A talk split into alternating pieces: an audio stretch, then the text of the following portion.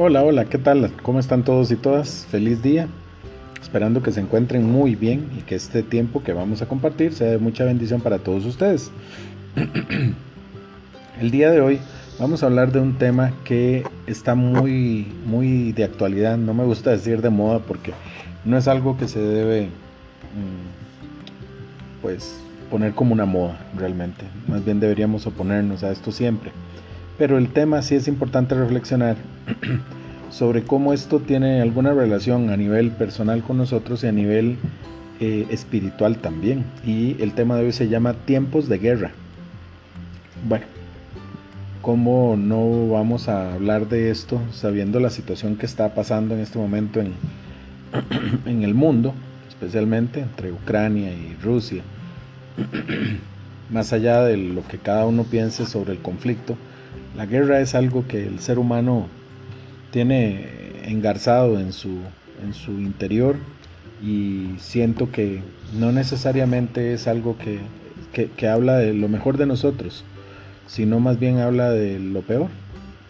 Vivimos, gracias a Dios, en un país donde no tenemos un ejército, entonces tenemos 70 eh, y casi 70, 70 años, vamos para 75 años, de no saber qué es un ejército, de no saber qué es un tanque, no saber qué es un avión de guerra, de no saber qué es un servicio militar, etcétera, etcétera.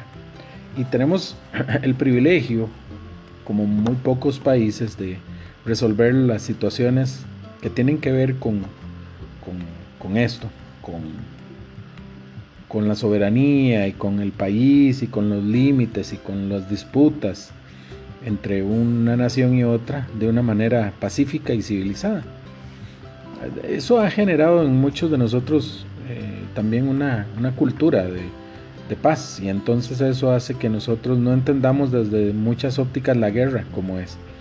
No podemos decir los que tenemos menos de 70 años no podemos decir que es una guerra porque nunca la vivimos, nunca supimos qué es, nunca la hemos tenido ni siquiera a la par de nosotros para saber qué es. Hemos tenido conflictos armados en países cercanos, pero nunca eh, tan cerca como para poder decir de primera mano, ah, sí, yo viví la guerra. Pero hablemos de la guerra en general. Históricamente, como dije, eh, hace un ratito, la, humanidad siempre, siempre, siempre habla de guerra, hacen guerra y desde la antigüedad, desde, los, desde la era de piedra quizás, ya los seres humanos estaban como inventando armas y cosas para combatirse unos a otros. Pero no importa si fue en el pasado o es en el presente, la guerra trae consecuencias y las consecuencias normalmente son terribles. Eh, la, guerra, la guerra trae consecuencias como la, la, depresión económica, eh, no solo en países, sino en el mundo, la pérdida de tierras, de trabajos, el miedo de la gente, el desplazamiento de un montón de personas que se tienen que ir de un lugar a otro, eh, mucha gente herida, mucha gente mutilada, la destrucción de sus hogares, de sus lugares donde viven, trabajan, etcétera, muerte huérfanos, hambre, sufrimiento, hay tantas cosas terribles que son consecuencias y producto de la guerra, que si realmente la humanidad nos pudiéramos, nos pusiéramos a entender el, precio que, que, se paga por esto, creo que lo pensaríamos dos veces antes de llegar a, a puntos como este. Esto es desde el punto de vista de una guerra material, pero también hay otros tipos de guerras. Para hablar de esto, hoy vamos a leer en el libro de la carta de los Efesios, de Pablo a los Efesios, donde él habla con, este, con ellos y les da ciertos mensajes que tienen que ver con esto. Eh, está en el capítulo 6, versículos 13 al 18. Dice así. Por lo tanto, tomad la armadura de Dios para que podáis resistir el día malo y habiendo acabado todo, estar firmes. Estar pues firmes, ceñidos vuestros lomos con la verdad, y vestidos con la coraza de la justicia, calzados los pies con el apresto del Evangelio de la paz. Sobre todo tomen el escudo de la fe, con que pueden apagar todos los dardos de fuego del maligno, y tomen el yelmo de la salvación, y la espada del Espíritu, que es la palabra de Dios, orando en todo, el tiempo, en todo tiempo con toda oración y súplica en el Espíritu, y velando en ello con toda perseverancia y súplica por todos los santos.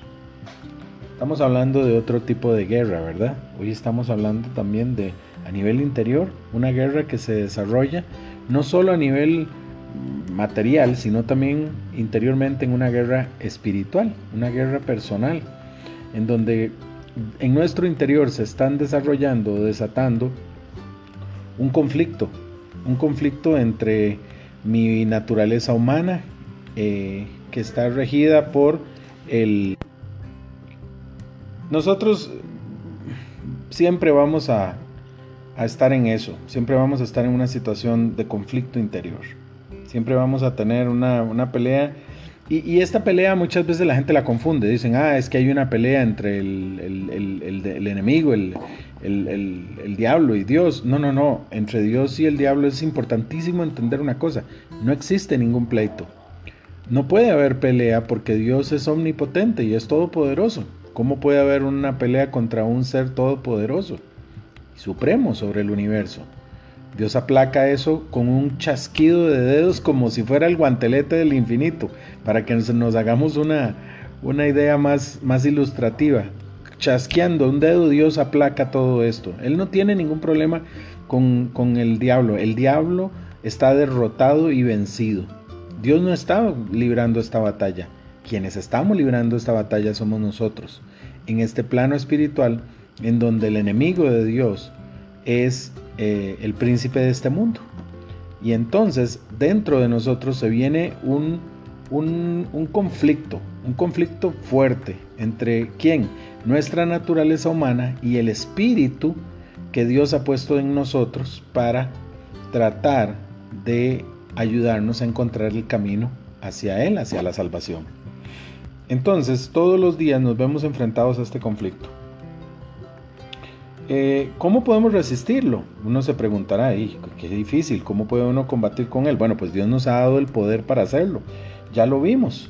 Aquí lo vimos en los versículos 13 en adelante. Dice, verdad, justicia, apresto del Evangelio, fe, salvación y Espíritu Santo. Son las armas que Él nos está dando. Rápidamente las vamos a, a entender. ¿Qué es la verdad? Bueno, Jesús dijo, yo soy el camino, la verdad y la vida. Sabemos que es Cristo y que es Dios el que está. La justicia es lo correcto. Por lo tanto, optar siempre por hacer lo correcto, lo justo, lo adecuado. No para un concepto humano, ni para un precepto eh, religioso, ni nada de eso, no. Es para un concepto eterno. La justicia es correcta. Todos mm, recordarán quizás que había un personaje que se llamaba demasiado honesto y siempre decía lo justo es lo correcto. Precisamente lo justo es lo correcto, esa es la justicia. Eh, el apresto del Evangelio, tener conciencia de lo que la buena noticia que nos dio Dios a nosotros en su palabra. La palabra de Dios es, es, un, es un arma, es un arma que nosotros podemos usar. La fe es la certeza de lo que esperamos y estamos seguros de la salvación. Esa es otra de las armas que nos está dando. Y la salvación es, al final de cuentas, el premio final que al estar seguros por fe de que lo vamos a recibir, nos reviste a nosotros de resistencia para el día difícil. Por último, el Espíritu Santo, que es quien nos guía, quien nos dicta en nuestro corazón esa vocecita interior que nos dice, mira, esto que estás a punto de hacer, o esto que estás pensando, esto que estás diciendo, o esto que dijiste, hiciste o sentiste, no está bien. Y nos da la oportunidad de cambiar el curso de las cosas que hicimos. Dios nos ha puesto lo necesario para afrontar estas, estas batallas contra el pecado. Dios nos lo dio, no es que nos dejó solos. Por dicha tenemos la palabra de Dios para poder estudiarla, entender un poquitito y ver cómo podemos resistir. Las preguntas de hoy son, ¿estás listo para pelear la batalla? ¿Tienes las armas necesarias y estás ataviado de la manera correcta? ¿O necesitamos encontrar más en nuestro Dios para poder hacerle frente al día a día de una manera correcta y justa? Eh, la pregunta también es, ¿tienen lo necesario para resistir y vencer? ¿O necesitamos encontrar algo más? Pues yo la noticia que tengo hoy es que solo de Dios, solo por medio de Dios podemos encontrar victoria en esta difícil batalla. Así que hay que agarrarnos de su mano y estar siempre cerca de Él para que estemos preparados y listos. ¿Qué te parece si oramos?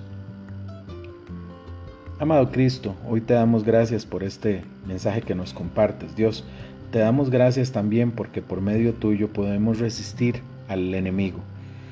Eh, tú ya venciste y tú venciste en la cruz. Así que el enemigo no tiene poder sobre nosotros cuando creemos en ti, cuando te buscamos y seguimos caminando.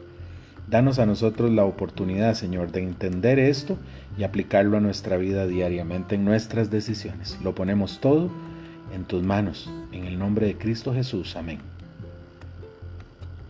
Qué bonito. Un, grande abrazo para todos.